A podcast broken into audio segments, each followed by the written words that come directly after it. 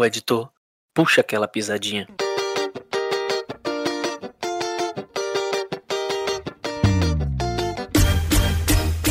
E traga um balde d'água que está começando agora mais um episódio do Futebol com Pimenta, a resenha esportiva mais quente de toda a podosfera baiana. Hoje, 12 episódio. Vamos falar do pós-jogo de Vitória, pós-jogo do Bahia. Vamos também comentar hoje sobre o Jacuipense e falar do Cartola para todos os cartoleiros de plantão e conferir nossos palpites da rodada. E comigo aqui hoje ele, a verdade em forma de comentários, Mendes. Bom dia, boa tarde, boa noite, meus consagrados. Estamos aí junto para comentar desses jogos. A técnica, Renan. Presente mais uma vez aí. Mendes roubou meu bordão. Bom dia, boa tarde, boa noite. Pois é, eu percebi isso aí também. O consagrado futebol, João. Fala, meus queridos, forte abraço. E ele que tem uma dieta à base de polêmica, Thiago. Olá, meus queridos. O futebol baiano tá aí só alegria. Tá só alegria, é verdade. Vitória versus Cuiabá, esse jogo que aconteceu no sábado, dia 5 de setembro, no Barradão. O Cuiabá apertou no início do jogo, apostou muito nas jogadas aéreas, coisa que a gente havia comentado aqui no nosso podcast. Mas o placar ele foi aberto pelo artilheiro do Vitória, Léo Ceará, que após uma boa assistência de Guilherme Rende, abriu o placar. Esse jogo finalizou 4 a 2 e o Esporte Clube Vitória tirou a invencibilidade da ótima sequência que o Cuiabá havia tendo, né, de mais de 15 jogos. Invicto na temporada. Tá, é verdade. Esse jogo também contou com três expulsos e um lance um tanto quanto polêmico. E Renan, Aconteceu o que você tinha falado, né, velho? O Cuiabá apostou nessas jogadas aéreas. É, exatamente, né? Era o poste do, do, do Cuiabá. Né? Entrou com alguns desfalques, né? Inclusive um dos zagueiros titulares não, não jogou. Mas mesmo assim o substituto né? era de, um, de um, um, porte alto também, como o Anderson Conceição. Né? E é explorar o forte deles, né? Que é o, o, o, cruzamento, as jogadas pelas laterais, né? E que resultaram em, em gols aí pro Cuiabá. Mas foi uma partida bem bem interessante, boa de se ver, um futebol rápido, dinâmico e o Vitória foi mais feliz aí que o, que o Cuiabá. Verdade, o jogo com muitos lances bacanas de serem assistidos, porém um desses lances foi um tanto quanto polêmico, né? Eu, é, eu queria saber se foi pênalti realmente em Marcelinho.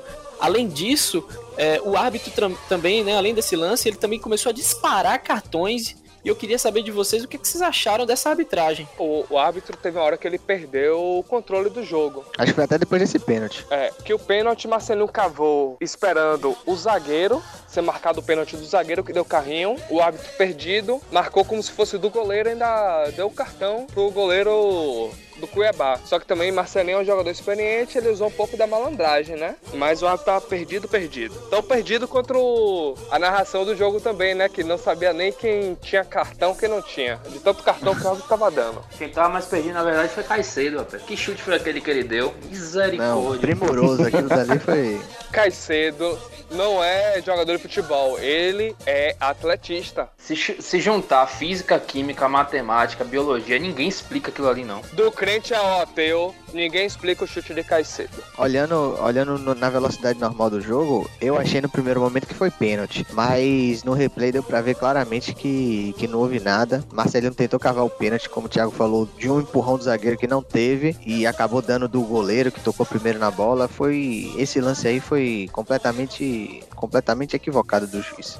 É, o árbitro estava perdido ali, porque da visão dele, o pênalti seria pelo zagueiro, não pelo goleiro. Sim, porque ele estava bem próximo do lance. A arbitragem perdida à parte foi uma partida muito boa de se ver, né? Assim, o Vitória, pelo que eu vi, fez dois dos melhores jogos que teve depois dessa parada da pandemia aqui no Brasil. Sim, né? sim. Aquele jogo contra o Ceará e esse jogo contra o Cuiabá foram excelentes de se assistir. Para quem não é envolvido emocionalmente com a partida, como você, e Thiago, né? Você, João e Thiago, foi muito bom de se ver. Mas nesse jogo a gente tem que pensar também que o Vitória fez muitos gols, os gols, a maioria foi em erros do Cuiabá. O primeiro gol foi no erro da zaga, o é, segundo gol foi no, foi no, erro do goleiro, não, o terceiro verdade. gol foi no, foi no pênalti que não existiu, e o quarto gol que foi, foi uma jogada mais trabalhada. Mas, Mas porque também tinha menos, né? gente em, tinha menos gente em campo também, né? Sim. Mas é, o Vitória tava na vantagem numérica. Não, mas assim, mesmo Mas com, o Vitória jogou todas... bem, abafou.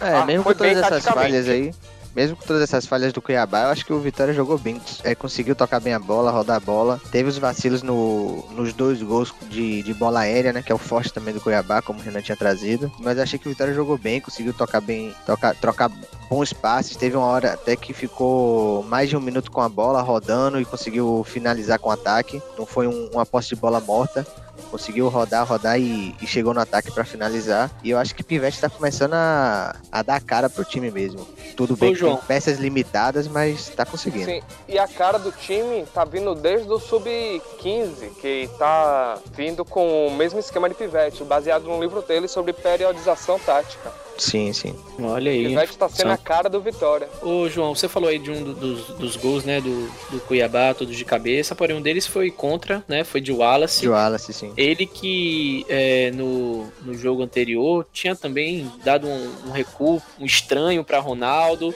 Eu queria saber de, de vocês aí o que é que vocês têm achado das partidas de Wallace. Vocês acham que ele já ganhou aí esse ritmo de jogo, já tá em dia? Eu acho que na realidade o Wallace tá tá voltando agora, né? Querendo ou não, ele tá sem, sem um ritmo de jogo porque ficou muito tempo parado, mas a qualidade que ele já deu ali na zaga do Vitória é diferenciada, tanto na saída de bola como na calma para lidar com algumas situações. Eu acho que, que, que, esse gol específico não foi uma falha dele. Ele tentou afastar, não conseguiu, muito porque ele estava um pouco mal posicionado nesse lance, mas eu não coloco a culpa nele não. Acho que que a culpa foi do. Não lembro quem foi que tava com a bola, que não afastou, terminou perdendo ali no, no campo de ataque a bola e, e o Cuiabá cruzou e conseguiu fazer o gol. Thiago. No primeiro gol teve muito problema disso do time do Vitória em si, que não gosta de sair dando chutão. Isso. Marcelinho teve uma hora ali que no, no passe de rende que ele não saiu para dividir a bola, ele ficou esperando a bola no pé ele não teve agressividade. Mas a questão de Wallace, ele é muito deficiente na bola aérea desde que ele subiu pro profissional. Ele é um ótimo zagueiro no contra um mas ele peca muito nisso na bola aérea. Quando cruza uma bola na área, ele fecha o olho e torce para não sair o gol, ele fazer a coisa certa. Mesmo depois de muitos anos de profissional, ele é inexperiente na bola aérea. Eu concordo com, com, com o João aí, que não foi falha de Wallace, até porque aquela bola é muito difícil de tirar. É uma bola cruzada que é praticamente um chute pro gol. É. Né? Aquela, aquela bola forte assim que vem caindo. E assim, pro zagueiro tirar isso aí, ou ele consegue afastar, é 50% de chance de afastar, 50% de, 50 de chance de, de fazer um gol contra. Aí acabou acontecendo isso com o Wallace, mas eu acho que, que não foi, foi erro de Wallace também não. Nem de posicionamento eu, eu considero, eu acho que foi um lance assim. É foi muito azar, difícil né, de, de, É, foi um azar. No gol que ele fez contra, ele botou direção na bola. Ele não soube mais ou menos onde ele estava em campo. Ele botou mas a direção tira, achando que aquela bola ia sair. Ele tinha como tirar pro outro lado, mas ele pensou que ele ia colocar mas ele tava de costas. Ele tava não, de é, costas. Ele tava correndo de costas ali, pô. Ele, ele não correndo sabia. de costas. Ele, ele não se posicionou bem em campo. Não, não acho não. O Wallace sempre ele, foi deficiente na bola aérea. Sempre mas eu foi acho deficiente que... na bola aérea. Ó, eu acho Pode que ele tava de costas Thiago, pro gol. Não... O, cruzamento, o cruzamento veio de frente para ele, ele tentou cabecear, né, pra, pra, tirar do gol. E se ele não cabeceasse, tinha um, um, um, o atacante do, do, do Cuiabá atrás dele esperando a bola para pegar. Então ele tinha que fazer alguma coisa de qualquer jeito, porque a bola vinha caindo, entendeu? Então foi a, foi a, foi a ação que ele teve ali para tentar alguma coisa, mas infelizmente acabou acabou acontecendo a gol. Acho que não foi que ele erro. deu ali foi erro dele. Ele deu uma casquinha errada. Ele colocou direção naquela bola.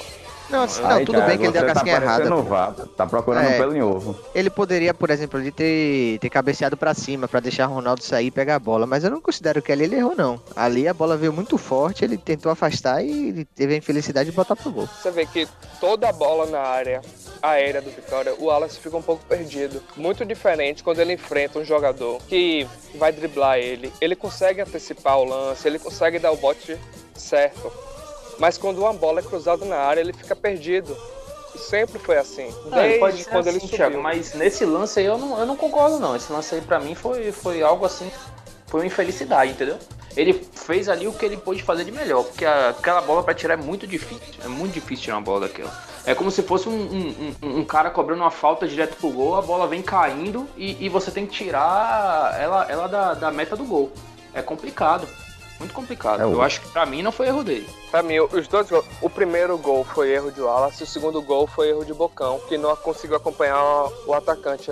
O atacante. Que Não, Bocão, Bocão, já. Bocão, Bocão já Bocão tá já errado, tinha errado. entrando em campo. Você trocaria Bocão por Nino? Rapaz, eu, eu acho o Nino, eu acho o Nino melhor do que o Bocão. Nino é melhor ofensivamente, Bocão é melhor defensivamente. É, mas estamos cada jogando jogador com sua competições deficiência, diferentes. né? É, jogando também competições Assim, diferentes. falando Esquemas de Bocão em diferentes, si, times diferentes. Tem tudo, Boca- tem muita diferença aí. No, no primeiro tempo, o Cuiabá teve um lance idêntico ao segundo gol dele. Que Bocão não conseguiu acompanhar o atacante e ele subiu sozinho pra cabecear e cabeceou pra fora. Aí no segundo gol, a mesma jogada e Bocão, mesmo assim, não acompanhou, ficou marcando apenas com o olhar dele. Que assim como o Wallace Bocão, ele é melhor assim no um contra um, tanto que ele é um dos líderes do de desarmes do Vitória. Só perde apenas pra Rende. Falando aí de, de jogadores individualmente, é, já falou de Wallace, já gerou aí esse concordo, não concordo. Acabamos falando aí de, de Bocão. Mas vamos voltar a falar de Marcelinho. Marcelinho que, fora esse lance do pênalti, ele foi expulso, né? Ele foi um dos jogadores expulsos da partida. Deu duas tesouras quase que em sequência.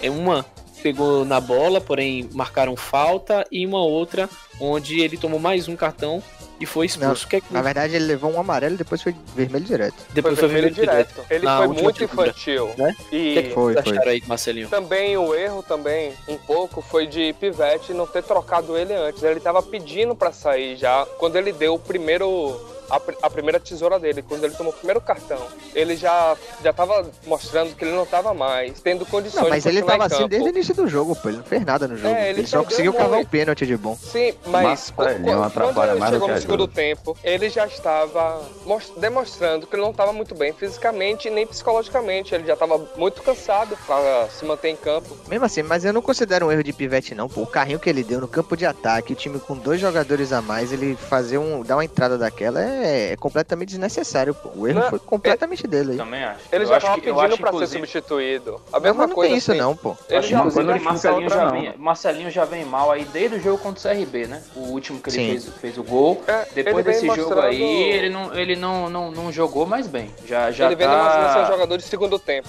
é, já tá pedindo pra, pra, pra ir pro banco. Que ele tem que entrar para segurar a bola no ataque, ficar dando aqueles passos de lado, tentar armar o jogo. Mas, no, no geral da partida, ele teve uma boa visão de jogo. Porém, as- a zaga do Cuiabá era alta, ele tentava muita bola aérea. Que se fosse uma zaga mais baixa, uma zaga que não fosse tão boa no jogo aéreo, consegui- conseguiria passar e seria um ótimo passo para Léo Ceará.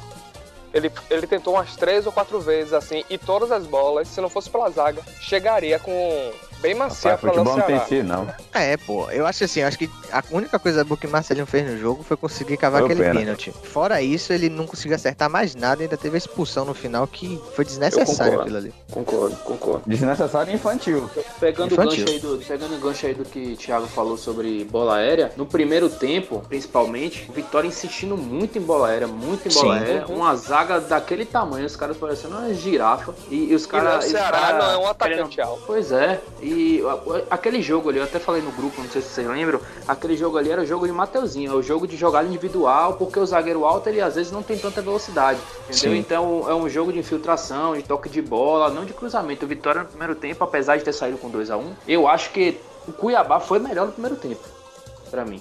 E o Vitória achou os dois gols. Falando de Mateuzinho aí, eu acho que esse jogo provou que Mateuzinho é, funciona bem no segundo tempo. Ele entrando, pegando a zaga um pouco mais cansada pra botar velocidade e ir pra cima do zagueiro. Ele É, conseguiu. que ele te- teve um, antes de, no jogo. É, antes dele dar a assistência para Rodrigo Porto, ele, ele teve, conseguiu até puxar um contra-ataque bom, só que não teve calma para finalizar. Ele podia ter cruzado para área para Caicedo, levou até uma Era bronca Caicedo de... que tava na área, né? Não, mas mesmo assim, ele podia ter cruzado. Ele Eu levou até uma bronca de. Ele levou até uma bronca de Pivete. Pivete falou para ele ter mais calma. Aí no lance seguinte, logo depois, ele recebeu a bola do mesmo jeito, teve mais calma, tocou no meio e Rodrigo Porto fez o gol. Eu acho que ele é um bom jogador exatamente pro, pra final de jogo, assim. Pra puxar um contra-ataque, botar uma velocidade a mais no jogo, pegando a zaga adversária mais cansada. João, você que é consagrado no futebol, jogador antigo, você tocaria a bola para Caicedo? Rapaz, eu não tocaria, mas ele precisaria ter mais calma no lance, entendeu? Ele tem que ter mais calma ali. Ele pegou a bola, do jeito que ele recebeu, ele correu e chutou. Ele podia ter parado a bola, tentar driblar o zagueiro, feito qualquer outra coisa, menos o que ele fez. Faltou calma no lance pra ele ali. Ele tá afobado, ele quer mostrar o futebol dele, é jogador novo. Rapaz, o Thiago tá empolgado hoje, não? Mendes, você ia fazer algum comentário, Mendes? Queria complementar sobre o que o João falou sobre o Mateuzinho, é que não tem problema nenhum o cara ser reserva e ser um 12 segundo jogador. Ainda mais nesse momento que nós estamos com cinco substituições possíveis e provavelmente ele vai entrar em todo jogo e vai botar fogo é, e vai buscar o seu espaço, né? Exatamente. E é uma posição que o Vitória é deficiente, que é o ponto. O Vitória não tem um ponto bom num contra um assim. Ele sabe que tem jogo que o Vitória precisa mais segurar a bola, cadenciar o jogo, e tem jogo que, preci que necessita de um jogador que bote fogo mesmo, que incendeie a partida. Ele tem que entender isso. Ô Thiago, o que, é que você achou de Magrão titular? Antes do jogo, detestei. Durante a partida, Magrão foi muito seguro, foi regular. Ele tomou aquele cartão amarelo no primeiro tempo. Eu fiquei um pouco com medo dele ser expulso no segundo tempo, caso necessite, necessitasse fazer alguma falta assim mas ele não comprometeu em hora nenhuma. Ele foi muito regular. Eu fiquei até, particularmente, eu fiquei até surpreso com a escalação de Magrão, não esperava. Se é. fosse para entrar com outro volante ali, eu pensei que ele colocaria Fernando Neto, Rende e Rodrigo Andrade. Mas Magrão mostrou durante o jogo que, que a escolha foi, foi muito bem feita é que também, na teoria, Magrão é um, um volante mais ofensivo do que Rodrigo Andrade, né? Sim. Que seria o que precisava para jogar em casa. Não, não, não tem como jogar em casa com o time mais recuado. E é mais leve também, né? Deixa o meio de campo do time mais leve. Mas acho que qualquer um é mais leve que Rodrigo Andrade, né? Guto Ferreira é mais leve que Rodrigo Andrade. Agora, Carleto tava com a pontaria em dia, né? Duas faltas excelentes ele cobrou, viu? Aqui Foi. saiu o segundo gol e outra que ele meteu lá da Casa de Noca. e tava com o localizador, a bola ali ia morrer lá dentro. E foi uma bela defesa do goleiro do Cuiabá. Acho que as críticas terminaram que, que ajudaram um pouco a Carleta a focar um pouco mais no futebol. Não, mas Carleto mostrou mais ainda que ele só serve pra bola parada. Exatamente isso que eu ia falar. Carleta é isso aí mesmo, cobrança de falta, cobrança de escanteio, quando o pé com a bola dia, né? rolando. Né? Que a bola rolando, ele, ele, um lateral que não chega na linha de fundo, ele faz a triangulação, ele fica parado na entrada da área. Ele não chega na linha de fundo. Ele espera o atacante chegar na linha de fundo para cruzar. Quando, quem corre a bola. Quando te, quem tem que chegar na linha de fundo é o lateral e o atacante tentar chegar dentro da área ou ficar na entrada da área esperando a bola. Quem fica na, na entrada da área é Carleto, não o atacante que se Carleto chegar na, na linha de fundo, ele não volta mais nunca. Ele fica lá até acabar o tempo. Perfeito. Vamos falar então do Pimenta Malagueta e do Pimenta de Cheiro. O que é que vocês acharam? Vamos começar aí por Renan. É, eu acho que Guilherme Rende para mim foi o, o, mais regular na, na partida. Né? Principalmente no, no, no, primeiro gol ali, eu acho que, que ele teve uma, uma, uma visão de, de jogo sensacional, uma velocidade dinâmica né, para roubar aquela bola e dar o passe para o Ceará, né, deixar na, na cara do gol. Durante o jogo ele foi bem regular, para mim ele foi o Pimenta Malagueta do jogo. E o Pimenta de cheiro, Marcelinho. Marcelinho só fez cavar o pênalti mesmo e o resto da partida foi lastimável e ainda conseguiu ser expulso. Rende e Marcelinho foram as escolhas aí de Renan. Mendes. Bom, eu concordo com o Renan contra o Pimenta Malagueta. Inclusive, na hora que saiu o gol de La Ceará, eu acabei tweetando como eu queria um jogador como Guilherme Renge no Bahia. Que é um volante moderno que marca muito bem, então um passe muito bom. E aí, por ironia do destino, no dia seguinte, Ronaldo faz a mesma coisa no jogo contra o Internacional e acaba saindo um gol do Bahia. É, então, para mim, Guilherme Renge é o Pimenta Malagueta. E o Pimenta de Cheiro também é Marcelinho, foi muito infantil na expulsão, deu um carrinho sem necessidade nenhuma no campo de ataque e contribuiu, lógico, né, com um pênalti cavado, mas a expulsão acabou atrapalhando o Vitória, que tinha dois jogadores a mais e aí poderia acabar tendo tomando um sufoco no final da partida. Então mais um voto para Rende, mais um voto para Marcelinho. Thiago. Meta Malagueta, indiscutivelmente, nesse jogo, para Rende. Rende vencendo junto a Ronaldo, o jogador mais regular do Vitória na temporada. Rende se mostra um, um volante, mesmo apesar da pouca idade, muito, parece ter muita experiência, ser antigo assim, e um jogador que tem tudo para estar tá no time olímpico do próximo ano. Tem 22 anos, ele novo assim, tem ainda só só evoluir. Um volante diferenciado para o futebol brasileiro. E Pimenta de Cheiro, indiscutivelmente também Marcelinho. Marcelinho entrou em campo um pouco perdido, sem fazer direito à leitura de jogo, com boas intenções, mas boas intenções só não bastam. E foi muito infantil no segundo tempo. Nos dois lances que ele tomou o cartão, ele já queria ser expulso logo no primeiro lance. Verdade. E no primeiro lance ali, a depender do árbitro, poderia ter dado vermelho também direto. Então, os meus votos são para Pimenta Malagueta Rende e Pimenta de Cheiro Marcelinho. Muito bem. E agora, João.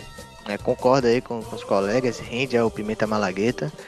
Eu queria deixar a menção rosa para a dupla de, de volante também, Fernando Neto e Gerson Magrão, que jogaram muito bem. E, e Léo Ceará, né, que mostrou mais uma vez que quando a bola chega no pé dele, ele consegue fazer o gol. E o Pimenta de Cheiro, indiscutivelmente Marcelinho, que, como eu já falei, não fez nada no jogo, só cavou o pênalti e foi expulso daquela maneira. Perfeito, então nos dois segmentos aqui, tanto no Pimenta de de cheiro, que é o nosso pior em campo, quanto o nosso Pimenta Malagueta, que é o melhor em campo, foi dada aqui uma unanimidade. Guilherme Rende com quatro votos e Marcelinho com quatro votos. Então tá aí Pimenta Malagueta para Guilherme Rende. Vamos falar aqui dos nossos palpites. A gente vamos, vai, vai conferir aqui agora todos os palpites que demos para o jogo de Vitória e Cuiabá. Mendes tinha dito 1 a 0 Cuiabá. Eu tinha falado 2 a 2, Renan 1 a 1, Thiago 2 a 0 Vitória e João 1 a 0 Vitória. Ninguém cravou o placar. A classificação, né, do Campeonato Brasileiro da Série B. O Vitória finalizou a rodada em sexto colocado certo? Existe ainda mais um jogo para acontecer é, no dia 7, vulgo hoje, que estamos gravando, às uh, 8 horas da noite, que é o de Cruzeiro e CRB, esse jogo que pode influenciar sim a classificação do Vitória, porque se o CRB vencer, ele ultrapassa o Vitória. Vitória está a dois pontos, um ponto do G4, G4 que é composto de Paraná com 17 pontos, Chapecoense com 16 pontos, Ponte Preta, 14 pontos. E Cuiabá, 14 pontos também. Uh, deixa eu fazer uma pergunta. O, o, Cruzeiro tá, tá, tá pagando o brasileiro, a CBF, para jogar em outra data? Porque o Cruzeiro nunca joga na, na, nas datas certas. É sempre segunda, domingo, quinta, sexta. O Cruzeiro tá achando que tá na Série A ainda. É, o Cruzeiro verdade... não tem dinheiro para pagar os jogadores, quanto mais pagar por fora, assim. Fala, Zezé. Bom dia, cara. Aproveitando é, essa deixa daí, né? Avisar aí a todo o, o torcedor rubro-negro, né? Que o jogo da rodada 10 contra o Juventude foi antecipado e em vez de ser no dia 19, vai ser no dia 14 né, de setembro, três dias após o jogo contra o Cruzeiro. Né, ambos os jogos aí que vão acontecer fora de casa, mais uma preocupação para Pivete, que vai ter dois jogos aí com um curto espaço de tempo, dois jogos que os jogadores precisarão viajar. Eu achei uma sacanagem isso aí, mas quem manda é CBF. Né? É, papá. É verdade. Próximo bloco, vamos falar agora de Internacional e Bahia. Jogo que aconteceu no Beira Rio no domingo, dia 6 de setembro, às 4 horas da tarde. A enquete que a gente tinha uh, colocado no nosso Instagram já mostrava que ah, nossos seguidores não estavam tão confiantes no Bahia, né?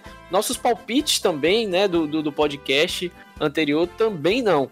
Ah, afinal, o Internacional havia obtendo bons resultados, mas a nação tricolor comemorou. O Bahia empatou fora de casa contra o líder. O placar foi aberto com o Rodriguinho, com um drible digno de videogame, aquele famoso chute seguido de passe, enganando o marcador e fazendo um belo gol. Ainda no final do, do jogo, o Bahia quase que, que vira o placar, mas o atacante Abel Hernandes salvou a cabeçada de Hernando. Agora tivemos um lance polêmico, lance que mudaria todo o jogo, é, lance que poderia permitir aí a vitória né, do Bahia. Como diz Renan, o. Não é a vitória, né? O, o triunfo, verdade, o triunfo do Bahia. E eu queria saber a opinião de vocês sobre esse pênalti para o Internacional. Mendes. Bom, primeiramente fazendo uma análise rápida da partida, eu gostei das mudanças que Claudinho Prates fez. Como a gente já vinha comentado aqui, eram mudanças que só Roger não enxergava. A entrada de Matheus Claus, re... o retorno de Hernando para a zaga e fazer um 4-4-2, né, tirando um dos pontas, reforçando o meio de campo e dando um pouco mais de liberdade para Rodriguinho e Gilberto. Sobre o pênalti, não foi nada, na minha visão, né? não foi nada. Inclusive no gol de Patrick, é, tem uma carga de Patrick em cima de Nino que tem mais força do que foi a carga de Gregor em cima de Cuesta. Então, para mim, o árbitro errou. O VAR corretamente chamou ele para observar. Ele observou e errou de novo. Então, eu vejo que o, o árbitro Braulio da Silva errou duas vezes no mesmo lance, né? Já que ele errou, teve a chance de corrigir e errou mais uma vez. É, mais uma vez aí o VAR não sendo utilizado da maneira que deveria ser utilizado, né? Na verdade, é... o VAR foi bem utilizado. O árbitro que é... né, teve a interpretação equivocada. Era isso que eu queria chegar, era esse ponto que eu queria chegar. Na verdade, o, o VAR, o, o, questionamento mais forte do VAR é o tempo né, que tá, tá sendo levado para análise do lance. É, como disse é, João, ou Renan, é chamado, chamado também de miojo, né? Porque dura três minutos para ficar pronto. É, Ou mais, sinceramente, né? aqui o, o VAR que eu ainda acho um pouco assim mal utilizado. Porque tem lance que é interpretativo do árbitro que o VAR não deveria se meter, como é na Europa.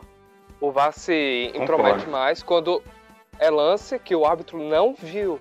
Aquele se Concordo. mete em lance que é interpretativo. Você acha que esse lance do lance... Internacional foi interpretativo, Thiago? Sim, o primeiro gol, o pênalti marcado pelo Internacional, o árbitro viu daquele jeito ali, interpretou que foi pênalti, o VAR chamou ele, algo que não deveria se meter.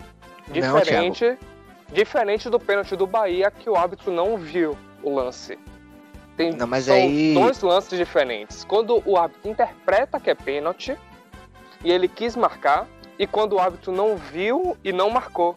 Mas aí entra um ponto que. Não, aí entra um ponto que. que se, é lá na Europa eles estão fazendo errado já. Se for. Eu não, não sei como é que eles estão fazendo um lá. um pouco diferente assim. Tipo, o, bora dar o exemplo do lance do Vitória. Ficou claro que Marcelinho cavou, ele se jogou. Não foi um lance assim interpretativo, que o árbitro viu o contato que no, naquele lance ali não teve contato. No lance do Bahia Não, mas ali contato. o árbitro interpre, inter, interpretou como contato, pô. É isso que eu tô falando. Não, ali ele interpretou como contato. contato, mas não teve. O VAR, o VAR mostraria a ele que não teve o contato naquele lance. No lance do Bahia teve o contato e pro árbitro aquele contato causou o pênalti. Porra, mas é ali de... foi um contato muito mínimo, pô. Aí já entra, mas... já entra outro fato. O VAR. Não, o VAR tinha que chamar, pô. O VAR tinha pro que chamar. Agora a interpretação árbitro, do árbitro tá errada, pô. O contato causou o pênalti. Se fosse na Europa, e o VAR nem chamava. Outra. O VAR anulava o pênalti na hora. Isso. Se não fosse aquele, se não fosse aquele pênalti marcado pro Internacional, eu tenho certeza que não chamaria pro pênalti do Bahia. Não, pô, aí, Bahia foi uma aí eu já não sei. De não, aí, aí, não, não, aí, aí, aí não. o jogo. Aí não, Thiago, aí não. Aí Vamos lá, você me permite. Você me permite. Que... Vamos dar voz aqui. Não, foi completamente diferente, pô. Em cima de Abba foi um é. pênalti claríssimo. Ó, mas pra começar. O VAR só chamou naquele lance porque sabia que o óbito estava errado, todo mundo de fora sabia que o óbito estava errado e tinha que. Não, Thiago, mas vamos começar aqui, Thiago. Thiago, o, o Thiago, vamos começar aqui, pô. O lance do, do, do pênalti é, do Inter, ali pode ter sido interpretativo, pode, mas o VAR fez certo. O VAR chamou, viu que não foi pênalti, chamou. E o árbitro que, que fez a merda lá, que, que analisou que foi pênalti, pô. Mas o VAR tem que chamar nesses casos. Porque se, se o VAR tá lá em cima, tá vendo o lance e acha que não teve o pênalti, é por obrigação do VAR chamar para falar, ó, a gente acha que não foi pênalti. O VAR Mas, tem sim, que chamar, pô. Não é acha, é ter certeza. Na Europa, esses lances mesmo assim falariam, não foi pênalti, o árbitro nem chegaria a olhar no, no monitor. Quando sim, vai, eu acho, quando vai olhar, é seguinte, é porque ó, foi interpretativo. E o VAR, quando é interpretativo, o VAR não tem que se meter. Oi, Thiago, eu concordo com você em partes. eu concordo que o VAR, ele não tem que apitar, o VAR tem que auxiliar.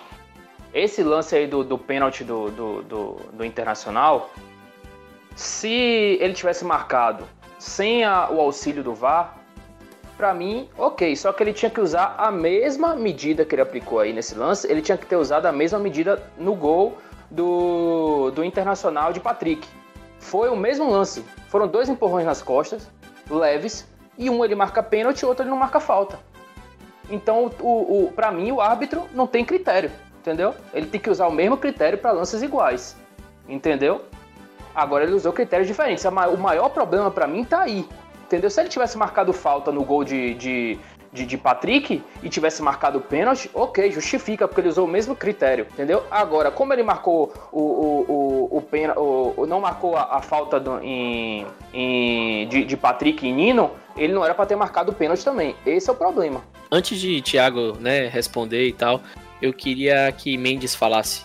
Não, como eu falei, é, não foi nada. Concordo com o Renan quanto a isso, que se ele deu um lance, ele tinha que ter dado outro. Mas não foi nada no lance. É, o contato que houve entre Gregory e Cuesta não justifica a marcação do pênalti, muito menos a queda de Cuesta do jeito que foi. Inclusive no lance, quando eu vi, para mim foi claro que foi falta de Cuesta e Hernando no lance. Cuesta cai por cima de Hernando, completamente atabalhoado. E é injustificável, pô, um contato daquele de Gregory ser é um verdade. pênalti. Verdade, verdade. Foi um lance que um caiu por cima do outro, não tinha, não tinha como marcar esse pênalti aí. E complementando aí, Lucas, é, o que o Thiago falou sobre o pênalti é, do Bahia, né? Que, que o zagueiro do Inter fez em, em Elber.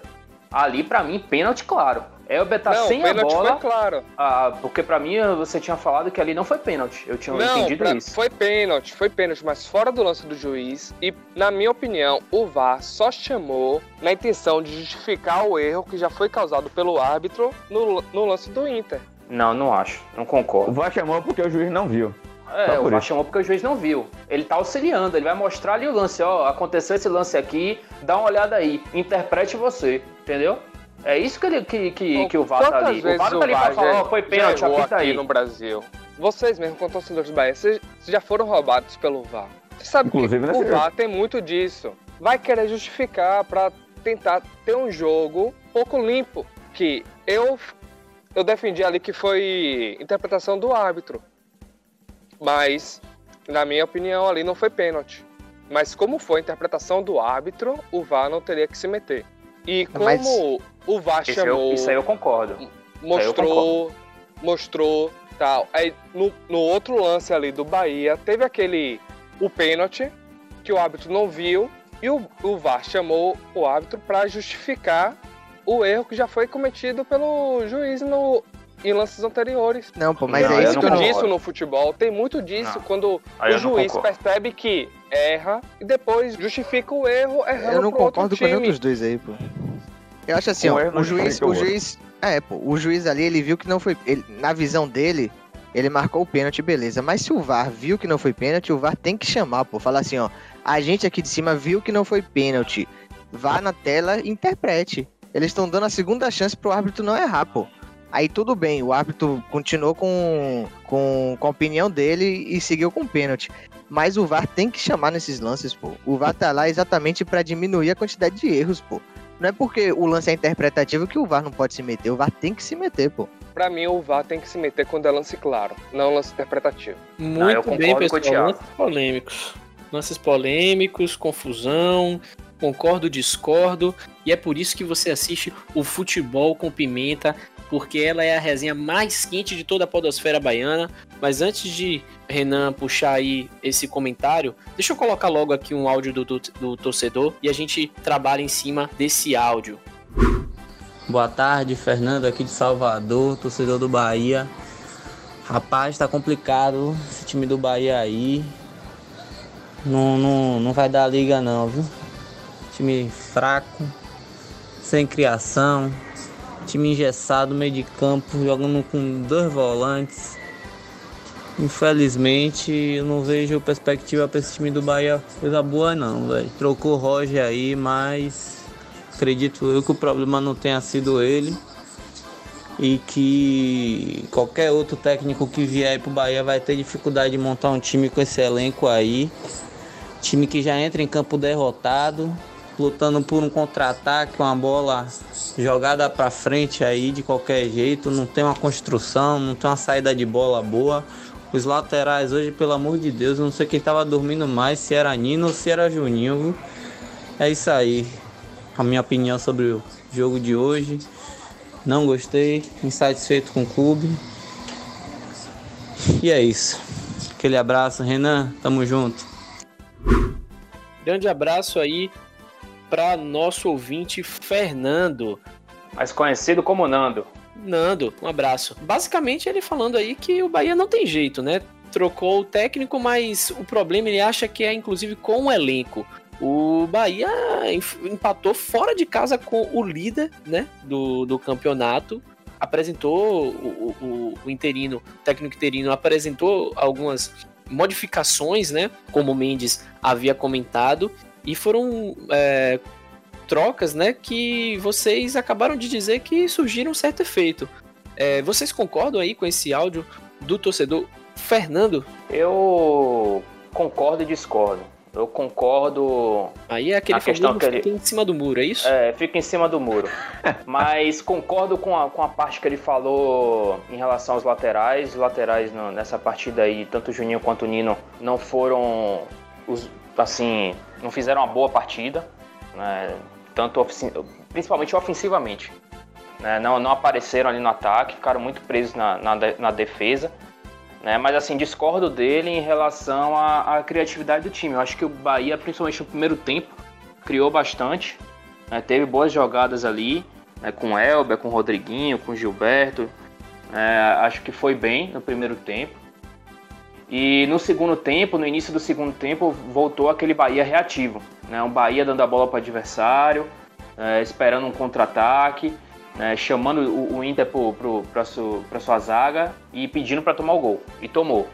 E depois que tomou esse gol e com as mudanças né, que o técnico fez, o Bahia cresceu, cresceu em campo, conseguiu equalizar a partida ali e, e empatar a partida e quase virar.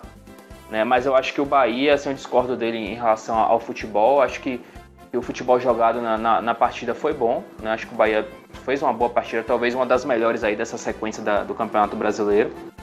Né? E assim, queria destacar o, o, o, técnico, né, o Cláudio. Como, como, como ele em uma partida né, conseguiu fazer tudo que Roger não conseguiu. As mudanças básicas. Ele conseguiu enxergar isso, colocar em uma partida e é, nessa partida ele conseguiu ver resultados. É um time melhor, um time mais criativo, um time um time melhor postado, né? Tanto defensivamente quanto ofensivamente. Né? Então, para mim, só essa partida aí já justificou a saída de Rosa, Roger. Ô Mendes, você que é a verdade em forma de comentários, você acha que vai. Você vai ficar em cima do muro também ou, ou não? Não, eu não vou ficar em cima do muro. Eu. Minha maior discordância do áudio do torcedor é com relação que ele acha que é terra arrasada o clube. Eu, eu tenho uma visão diferente. Essa partida para mim me trouxe alguma expectativa pro resto da temporada. É, vi uma postura diferente do time com, com o treinamento do Claudinho Prates. Vi um time mais aguerrido, com mais vontade, mais forte no meio de campo, com uma, um posicionamento diferente do Gregory, né? Ele é aberto pela direita, Ronaldo centralizado, Daniel pela esquerda. Concordo com ele quando ele fala dos laterais. Nino e Juninho Capixaba foram um ponto fraco do time. Mas Discordando também um pouquinho de Renan sobre o Claudinho Prates, eu não acho que ele foi também as mil maravilhas nessa partida, não. Não gostei muito das substituições dele no segundo tempo, principalmente quando tirou Rodriguinho e Gilberto. O Bahia acabou o ataque com Fecim, Cleison, Elber e Rossi. Inclusive, eu acabei tweetando. Um ataque desse aí não vai fazer gol em ninguém. Aí me surgiu o pênalti e Cleison faz o, o gol. Mas eu gostaria de destacar a entrevista de Claudinho, que ele falou que Cleison está se cobrando muito, que está se doando muito nos treinos, vem treinando bem, vem buscando recuperar seu futebol.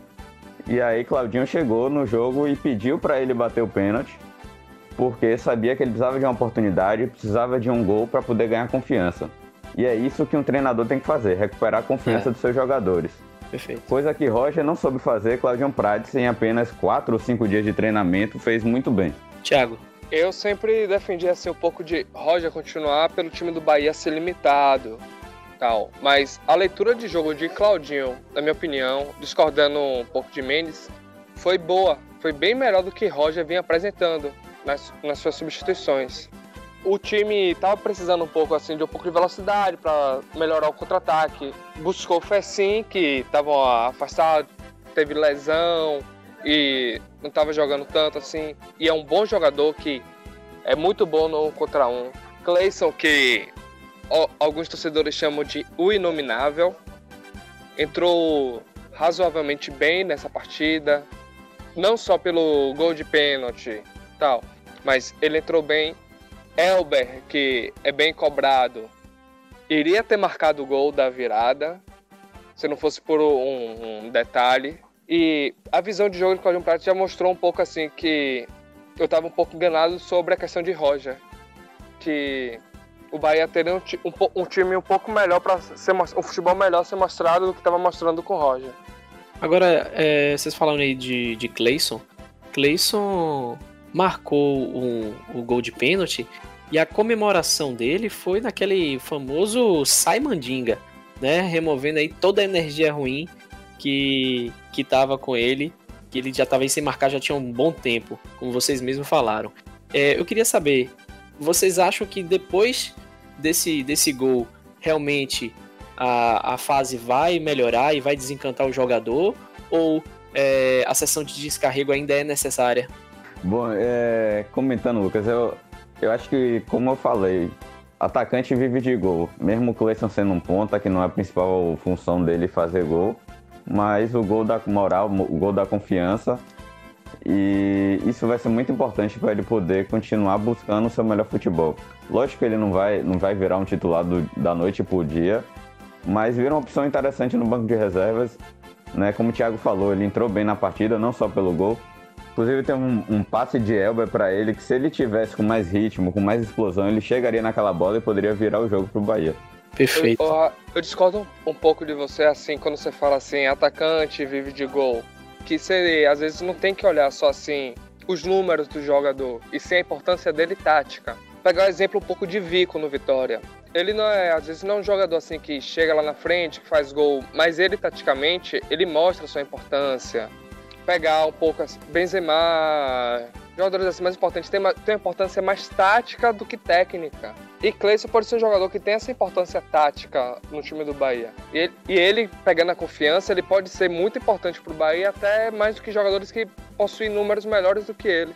E, e não tem a mesma técnica que ele tem.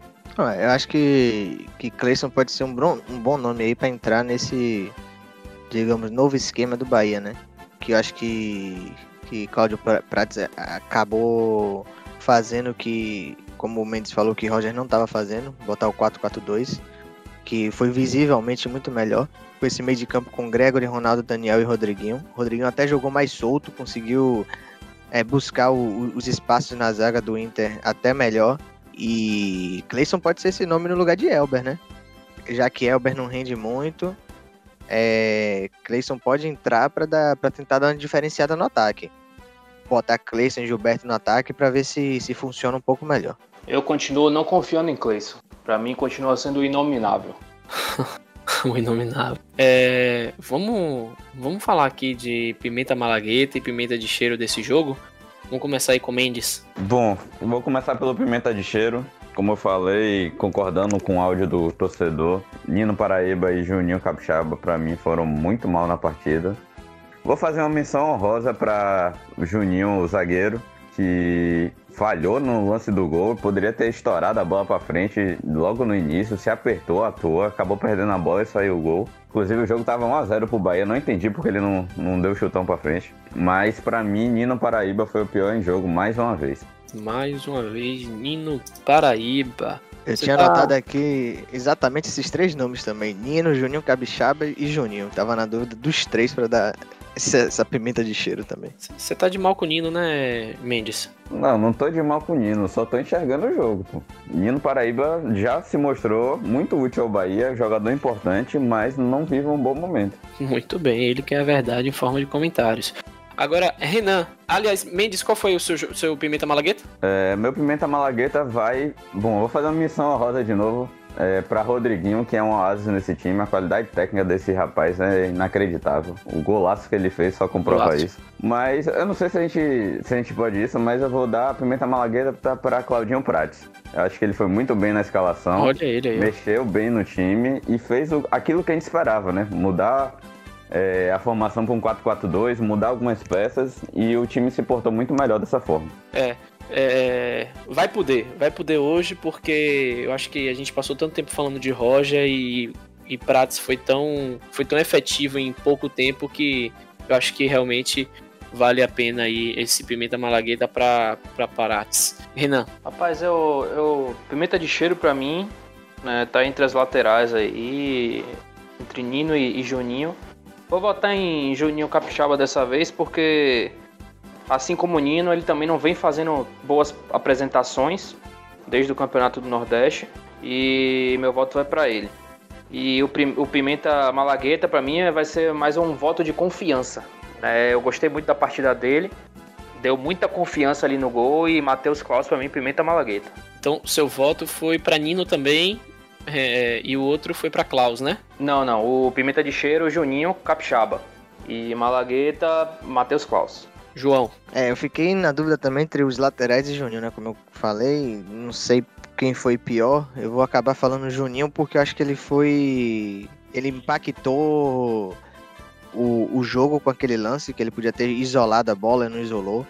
Ali o Inter, eu acho que voltou um pouco pro jogo com, com aquele gol. E o Pimenta Malagueta, eu tinha anotado aqui Rodriguinho e Daniel, mas como abriu essa exceção aí pra Carlinhos Pra- Prates, eu vou, vou acabar votando nele. Cláudio Prates, mais um voto. Cláudio então. Prates, desculpa. Thiago, É, pimenta de cheiro vai pra Nino, que ele tá pecando muito defensivamente.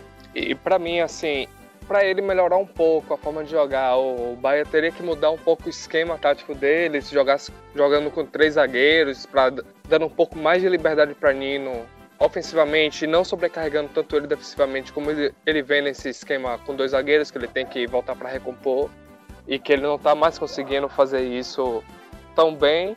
Então, meu pimenta de cheiro vai pra Nino. E o pimenta malagueta, Rodriguinho. Rodriguinho é diferenciado nesse time do Bahia. Ele mostra que ele é um jogador que é nível daqueles. Desculpa o palavreado aí, ele é pica. Tá certo. Então- Então, é, depois de muitos podcasts, a gente não fez nenhuma menção honrosa aí a Rossi, né?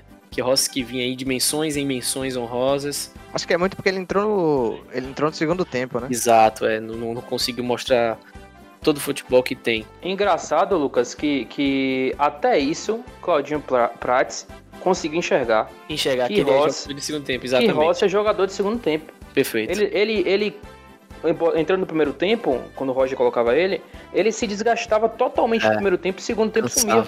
Uhum, E, uhum. e, e o Bahia só conseguiu empatar no segundo tempo justamente pela entrada dele e de Cleison Dá que, um deram, ânimo, né? é, que deram um ânimo, que deram a raça ao time ali pra, Uhum. pra, pra ser mais incisivo. Verdade. Mas Elber não ser um jogador melhor para o segundo tempo, por ser mais arisco e ter mais velocidade do que Roger? Não acho porque não acho porque Elber é um jogador que ele consegue jogar no meio também. E ele dá, dá aquelas arrancadas, dá aquela girada de corpo, né? Então às vezes ele pode até revezar ali com, com o Rodriguinho né, no meio campo para criar alguma jogada. Então eu acho Elber, apesar da- da- das, das deficiências que ele tem, né, eu acho o Elber um jogador mais técnico do que Rossi e, e Cleison, por exemplo. Para mim, Rossi e Cleison são jogadores assim de, de, de partir para cima, de, de, de, de ser incisivo, de, de frente pro gol. E Elber é um jogador que, que dá essa incisividade também, pressão, mas que né? trabalha melhor a bola. Assim, que eu acho o Elber um pouco assim, deficiente na finalização, mais do que Rossi. Rossi eu acho ele um melhor finalizador do que Elber. E Sim. Elber, o melhor driblador do que Rossi. Um jogador que bota mais fogo no jogo do que Rossi. É, o Mendes não é não gosta. pouco deficiente na finalização, não. É. É, é muito deficiente. Já ia falar aqui, Mendes não gosta muito de Elber, mas eu acho que ele tem. Elber é um Caicedo que sabe driblar. Não vamos pegar Porra, tudo não, não. Para aí, calma, Thiago. baixou muito nisso. Deixa- Pera aí, pô. Não, Depois do que Caicedo fez no sua onda. jogo, aquele chute melancólico dele, não tem como comparar com o Elber, não. Por Inclusive- que pareça, Caicedo é um dos jogadores do Vitória que tem o melhor aproveitamento nos treinos de finalização. Imagine como é o Não treino. adianta. Devem botar o treino dele, só ele, o gol, sem goleiro. E nenhum É. jogador Acho- ao redor. Acho que bota um gol, assim, o lado todo do campo pra Ou ele. então ele tá treinando pra- futebol americano. Pode ser também, viu? O gol dele fica na, o gol dele fica na lateral. É, não adianta de nada. É a mesma coisa você pegar o FIFA e botar no amador pra jogar. Não adianta de nada, né? Mas vamos É. E a lá. gente tá precisando fazer nosso campeonato de FIFA aí que eu quero bater em vocês. Pronto, a gente te ensina como é que faz isso aí depois. Sobrou pra mim aqui pra desempatar o Pimenta de Cheiro, né? O Pimenta Malagueta aí já foi dado a Cláudio Prates é, como a peça fundamental nessa partida pra pra esse empate do, do Bahia. E sobrou aqui pra mim Nino Paraíba ou Juninho Capixaba. Eu vou ficar com Nino Paraíba, não somente por esse jogo, né, mas pela sequência de participações deficientes que Nino Paraíba vem tendo no Bahia. Então, troféu aí, pimenta de cheiro para Nino Paraíba, que, que já deve estar aí acumulando esse troféu na, na sua estante. Vamos aqui falar dos nossos palpites. Gente que, né, como eu falei mais no início, não estávamos acreditando num placar tão. Não vou nem dizer positivo, né? Mas nessa, nesse empate. Então, Mendes falou 2 a 0 Inter. Eu falei 2 a 0 Inter. Renan 1 a 0 Bahia, Thiago 4 a 0 Inter e João 3 a 1 Internacional. Ninguém imaginou aí a questão do empate. O Bahia, ele está em 12º colocado na tabela, a tabela que o G4 que é composto de Internacional com 17 pontos, São Paulo 16 pontos, Atlético Mineiro 15 pontos, Vasco 14 pontos. O Bahia está a 5 pontos do G4. Vamos falar agora de Paysandives e Jacuipense. Esse jogo aí que vai acontecer na quarta-feira, dia 9 de setembro, lá em Curuzives, no Pará, às 8 horas da noite. O Paysandives que venceu o Remo e se consagrou, se consagrou campeão do Campeonato Paraense, né? O, o placar foi de 1 a 0, gol marcado lá no finalzinho. É, o Paysandives já é o, já é o 48º título é, do clube e no momento, né, na, no Campeonato Brasileiro da Série C, ele é o oitavo colocado e a Jacuipense é o sétimo colocado, ambos com quatro pontos. A, a Jacuipense ainda tem aí a questão de um jogo a menos. Queria perguntar para vocês se essa, esse jogo, né, vai ser a oportunidade da estreia de Dinei. O que é que vocês acham? Eu acho que ainda não. Acho que Dinei tá, tá um pouco ainda fora de ritmo de jogo, né? Tinha um tempinho aí sem jogar. É, então acho que ele ainda vai, vai, vai estrear ainda no, no outro jogo, né? No próximo jogo, não nesse. Caso venham colocar ele, acho que deve, deve começar no banco, né? Por conta desse, dessa questão do condicionamento físico mesmo. E vai ser um jogo difícil, né? né? Como qualquer outro jogo na Série C. É, o Paysandives aí é um time tradicional, já chegou até a final de Libertadores. É, e... Mas assim, não vem vivendo um bom momento na, na- no campeonato, na Série C. E pode ser a chance da Jacupa aí conseguir aí sua segunda vitória na Série C.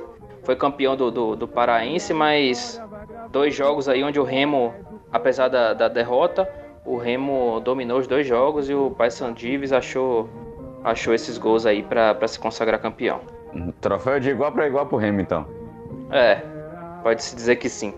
É, comentando sobre o Dinei, eu concordo com o Renan que vai ser um jogo muito difícil. Acho que é uma oportunidade boa para Dinei ficar na- no banco e, em caso de necessidade da Jacuipense, colocar ele na partida.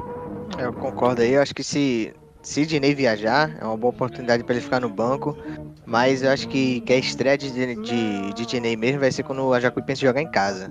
Certo. É, assim, assim, como eu falei do jogo do Vitória contra o Cuiabá, esse jogo da Jacuipense com o Paysandu também vai ser um divisor de águas para como vai ser a campanha dela na Série C. Que eu... Contra, contra quem, Thiago? Contra o Paysandives. por toda a tradição que tem o time e por toda a dificuldade que ela que a Jacuipense vai encontrar jogando fora, vai mostrar para que o time veio.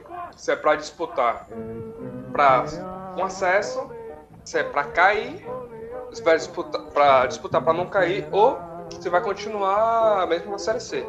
E na questão de Diney, eu acredito que ele ainda não vai jogar esse jogo que o atacante titular da Jacuipense, Elias, é um centroavante também de qualidade, que tem boa rodagem no futebol brasileiro e vem tendo bons números é, nos, no, nas últimas temporadas, melhores até do que o jogador Diney, que é um pouco mais afastado e também tem é, características um pouco diferentes. Elias é um mais centralizado e Diney gostamos de sair da área, fazer o pivô e não dá bem, muito bem para comparar os dois nesse time atual do Jacuipense, que mudariam um pouco o esquema jogado por eles. É, Canu chegou, Canives chegou aí nesse time da Jacuipense e se consagrou ali na, na zaga. Você, você já acreditava na, na consolidação aí de, de Canives na, na zaga, Renan? Já, sim, é um jogador que vem para ser titular, né? É um jogador de, de nome aí no cenário nacional, que vem para agregar bastante com a experiência que tem em outras competições com nível maior. Uh, e era um jogador que vinha para pegar essa vaga sim. E acho que, que tem ajudado o time, né? inclusive já fez gol e vai ajudar mais ainda durante o campeonato. Vocês acreditam que, que a formação é, para esse jogo vai, vai se manter a mesma? Mais ou menos ali um 4-4-2 com Elias e Thiaguinho é, nas pontas? Eu acho que ele vai, vai repensar isso aí, viu? Talvez ele venha com Danilo Rios e Rafael Baixo no meio, dá um jeito de botar os dois, porque até agora eu não vi os dois jogando juntos, né? É ou verdade. entra um ou entra outro. E os dois é, a qualidade Danilo Rios e né? Rafael Baixo diminui um pouco o poder de marcação né? do time, né? E a velocidade é, também. Mas, mas a técnica aumenta. Elias joga centralizado, o Thiaguinho cai mais pelas pontas, joga com o segundo atacante. O Thiaguinho tem velocidade. Ah, mas eu confesso, eu confesso. muito entrando com o Rafael Bastos ou Danilo Rios no lugar dele. Aumentaria na qualidade técnica de um passe, mas perderia na velocidade no, no eventual contra-ataque. Esse Thiago é muito rápido mesmo. Eu, eu, eu, confesso que, que, que eu gostaria de ver Danilo Rios e Rafael Bastos jogando junto. Ah, com pra certeza. Ver, pra ver como, como que, que, que ia se comportar a equipe do Jacuipense. Ainda mais contra um, um, um Paysandives aí que é, que é que é um time aí que é, é, todo, todo, todo campeonato vem como, como possível candidato ao acesso.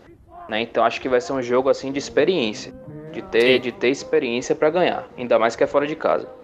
Para um jogo para ter Danilo Rios e Rafael Bastos jogando juntos, seria um jogo em casa contra uma equipe mais fraca no papel assim que poderia dispensar um jogador na marcação. Contra a Imperatriz.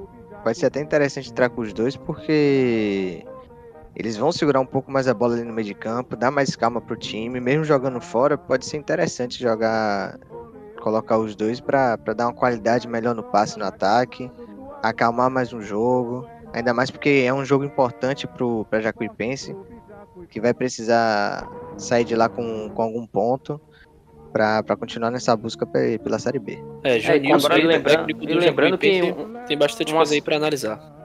E lembrando que um assistente, eles podem dar uma assistência ali, um, bater uma falta, um escanteio com, com, com uma melhor qualidade, né? São, os caras são os Sim. diferenciais do time. Totalmente. Né? Então, acho que o penso pode sair de lá com 1x0, por exemplo, gol de falta de Rafael Bastos. Mas Sim, tanto Danilo Rios como Rafael Bastos são muito bons na bola parada. Danilo Rios fazia muito gol de falta também. Fazendo um paralelo comum lógico que ponderando um pouco o nível das competições, mas assim como o Rodriguinho é um diferencial técnico no Bahia, Danilo Rios e Rafael Bastos são um diferencial danado na Série C. Sim, então, sim, com certeza. Quanto a isso, eu não tenho dúvida que seria excelente. Mas como vocês falaram, né? A questão física eu acho que peca um pouco. Não sei como os dois estão fisicamente para poder aguentar 90 minutos ou 70 minutos que seja. Por isso que eu vejo que o treinador opta por um em um tempo e o outro no segundo tempo. São jogadores que possuem as mesmas características, né? Sim, são, são dois camisa 10, né? Vamos dizer assim. Agora, se os dois forem jogar juntos, tem que ter uma dupla de volante muito boa ali para segurar o meio-campo. Pra dar liberdade para eles, pra eles distribuírem essa bola, jogarem do jeito que quer e não ter tanta obrigação de marcar, né? Porque se você for exigir muito marcação dos dois, acho que vai ficar um pouco complicado. Né? Então tem, tem que ter os dois volantes ali protegendo esse, esse meio campo e, e, e dando a liberdade para os dois jogarem. E exigindo um pouco mais de marcação de, de um dos dois vai acabar sacrificando a qualidade que eles têm ofensivamente. Eu queria saber de vocês, do, do palpite de vocês para essa partida, Mendes. Acho que vai ser um jogo muito difícil, como a gente comentou anteriormente, mas tô em- botando fé na cobrança de falta aí de Danilo Rios ou Rafael Bastos, 1x0 para Jacuipense. 1x0. Eu acho que é, o jogo pode até ser difícil, mas é, creio que o Jacuipense vai conseguir administrar muito bem. Eu acredito que seja 2 a 0 Jacuipense.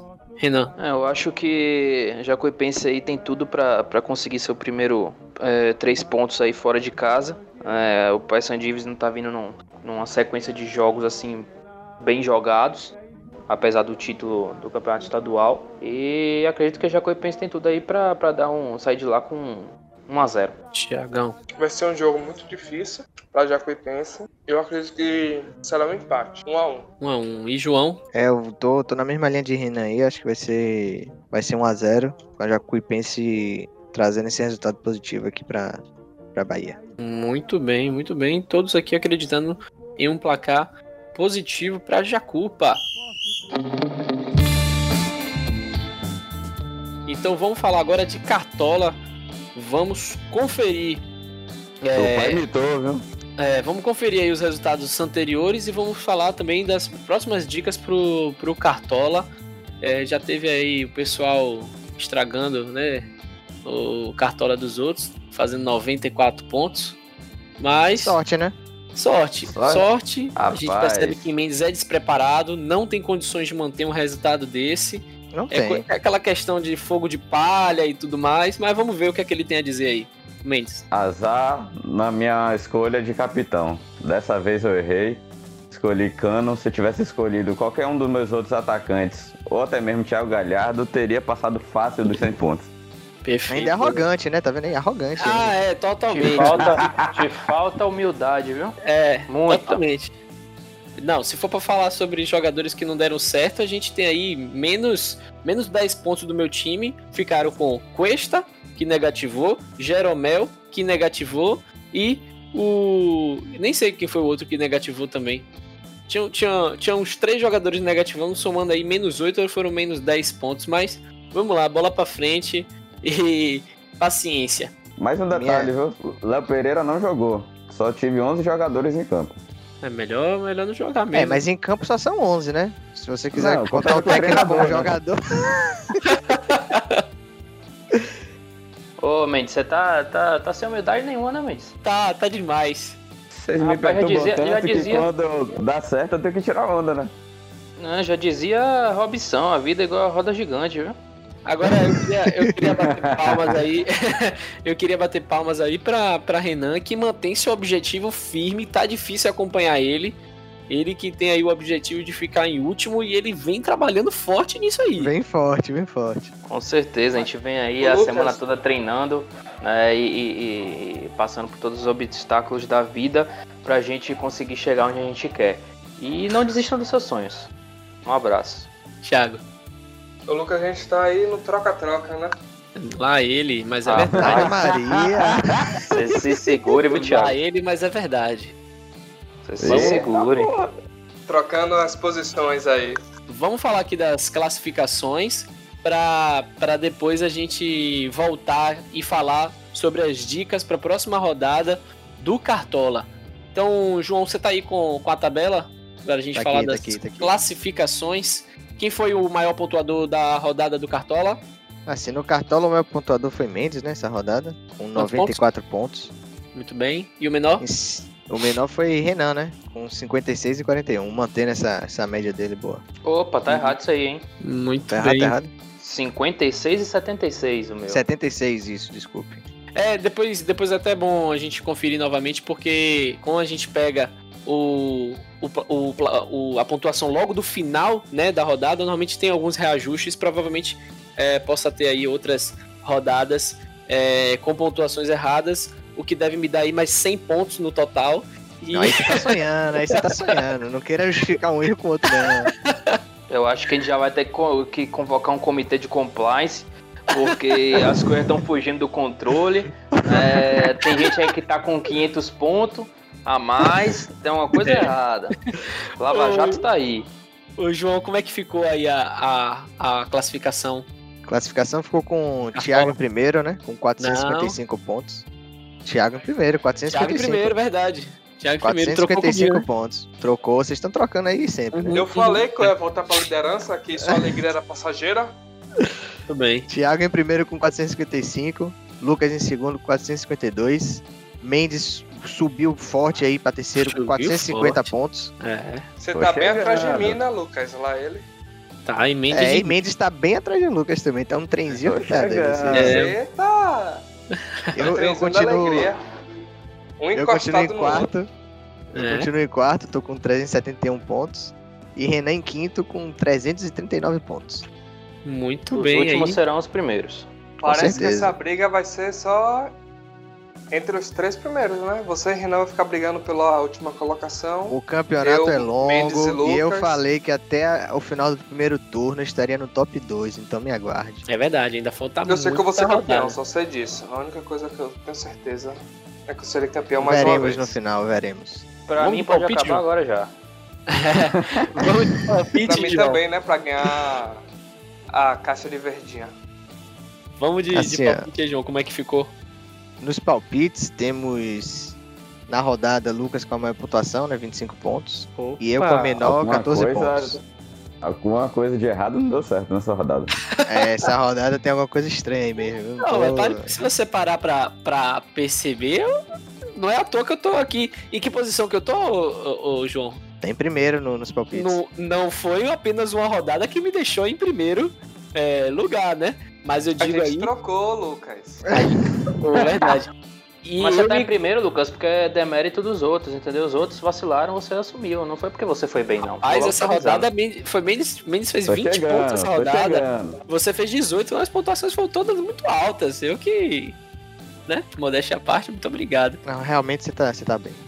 Te falta humildade Como é que também. ficou, como é que ficou aí a, a classificação, João? Classificação tá com o Lucas em primeiro, né? Você mesmo, 83 pontos. Thiago em segundo com 77. Renan em terceiro com 73. Mendes em quarto com 55 e eu em quinto com 50. Trocaram aí as posições de João e Mendes, né? E minha e de Thiago. Meu foco é o Cartola. Ah, muito bem, perfeito. Vamos voltar então pro Cartola, vamos E falar que foco seu, né? Que você não tá na liderança em nenhum dos dois. Não, pô, pra recuperar ainda, pô, tô me recuperando.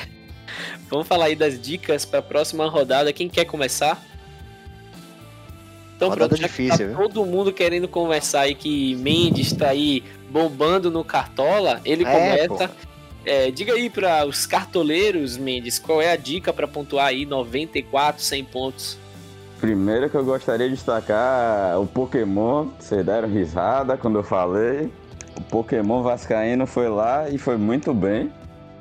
Não fez gol nem deu assistência, mas garantiu 7 pontos no meu time. Vamos lá, Tá meu essa também. rodada. Pra essa rodada vou dar uma dica clubística. Vou, vou subir aqui a ala do clubismo. E a dica vai ser o zagueirão Hernando. Quase fez o gol no último lance contra o Internacional. Se não fosse a, a, a tirada do Abel Hernandes em cima da linha. Para essa partida contra o Grêmio, que o Grêmio vem cheio de desfalques, eu acredito que o Bahia pode garantir um saldo de gol. E Hernando tem uma média muito boa jogando em Pituaçu, Pituacives, perdão. Hum, E vou dar outra dica logo de cara. É... Wellington Paulista, do Fortaleza, já joga contra o esporte, que tem uma defesa extremamente deficitária. E eu acredito que o Wellington Paulista pode fazer o golzinho dele. É, isso aí já tá escalado. Então, eu vou, eu vou falar aqui também, vou dar. A, a minha dica vai ser no gol. É, tá sendo muito complicado aí de estar tá escalando o goleiro. O goleiro tá virando sorte. Mas eu queria comentar aí de é, Gatito Fernandes. Gatito aí vai jogar contra o Paraná, dentro de. É, Atlético Paranaense, né? Dentro de casa. O rei dos passes incompletos, né? Fora de casa, aliás, ele é. Mas como o Atlético não vem bem, né? Não vem bem, eu acho que pode ser aí um, um SG para o Botafogo e uma, mais algumas defesas.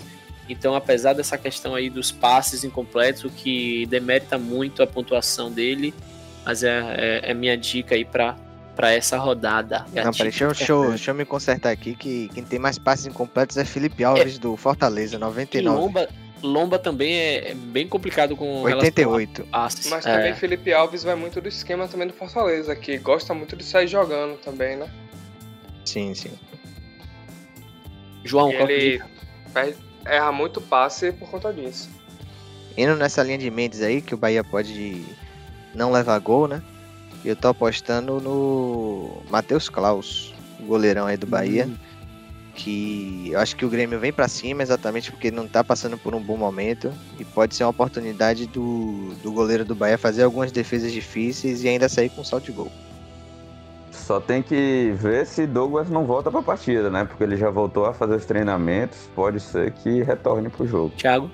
Aí eu Mas minha dica para essa rodada aí é o artilheiro da colina, Cano. Toca nele aí que é gol, faz gol sempre. E o cara. Mais uma vez palavreado, o cara é pica. Vamos ver se. Então se ele tá no meu time aí mais uma rodada. Vamos ver Cano se vai foi... que, que tem aqui no meu ataque. Cano que foi chamado pela FIFA por, por máquina de gols, né? Exatamente. Ele é responsável pela maioria dos gols do Vasco no ano. Ele é o Léo Gamalho do Vasco. É, a FIFA postou no Twitter que Cano é a máquina de gols do, do Brasileirão. Renan. Vocês querem minha opinião, né? Escalhe aí seu time todo logo, vá. Não, não, não eu só não. quero uma opinião sua no gol, cê... na zaga, no meio e no ataque. Só, só nessas posições. Só, só porque vocês estão cheios de gracinha, eu vou falar um só. É Muito no meio bem. campo. Felipe Bastos do Vasco vem fazendo gol, eh, jo, é, gol jogo é sim, jogo não. Pedido. Jogo passado não fez gol, esse jogo ele vai fazer. Pronto, e acabou. É um bom nome, tá no meu time, viu? É uma boa pedida, eu fiquei meio assim, inseguro de colocar ele, mas é realmente ah, tanto ele quanto Benítez são boas opções. É, eu fiquei também assim pensando, Bastos ou Benítez? Minha escolha vocês só descobrirão no final da rodada. no início a gente já descobre, né? Já no início aí a gente já descobre e, e já começa a secar o time do outro. E é com isso aqui que a gente encerra mais um podcast. Esse que foi o podcast mais longo até o momento bastante assunto, é, bastante coisa aí a, a ser comentada. Vale a pena é, lembrar da loja Seja Papoco, Instagram Seja Papoco com K, tudo juntinho.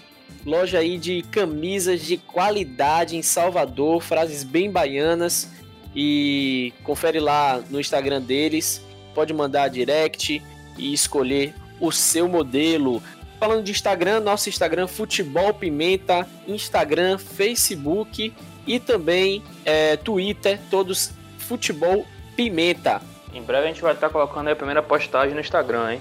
Perfeito. E quando começar, aguentem a gente, porque vai ser aí uma sequência muito bacana para vocês acompanharem o nosso trabalho. Muito obrigado a vocês que nos assistem, que, no, que nos assistem não, né? Que nos ouvem. É, e um forte abraço a todos vocês dessa nossa bancada virtual. Um abraço forte aí, abraço bom dia, boa tarde, boa noite para todo mundo. Um abraço e um beijo para vocês.